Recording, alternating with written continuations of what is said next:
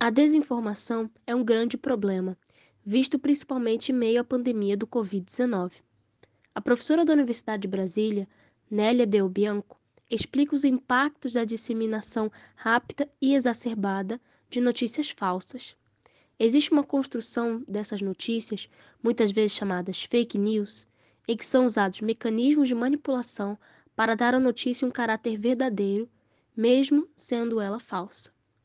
Nélia termina sua apresentação apontando o papel importante do rádio no combate à desinformação, devido à sua voz de proximidade, que garante ao veículo de comunicação a confiança de seus ouvintes. Júlia de Almeida, para o Espaço Experimental.